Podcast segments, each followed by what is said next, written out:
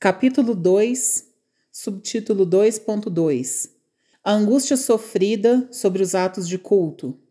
O mensageiro de Allah, salallahu alaihi wasallam, estava muito preocupado sobre como informar as pessoas acerca da oração.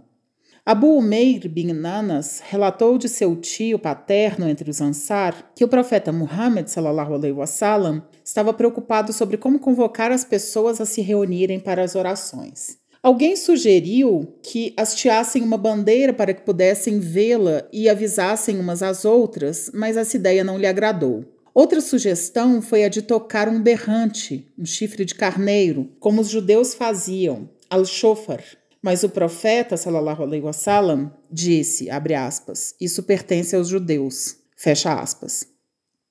Alguém sugeriu então um sino, mas de novo ele disse, aspas, isso pertence aos cristãos, fecha aspas. Abdullah bin Zaid bin Abdurabihi, radiallahu anhu, deixou a reunião, preocupado com o mesmo assunto, e foi-lhe revelado em um sonho o chamado para a oração. Na manhã seguinte, foi visitar o mensageiro de Allah, sallallahu alaihi wasallam, e contou sobre o sonho. Abre aspas. Ó mensageiro de Allah, Enquanto estava adormecido, alguém veio a mim e me mostrou o chamado para a oração. Fecha aspas.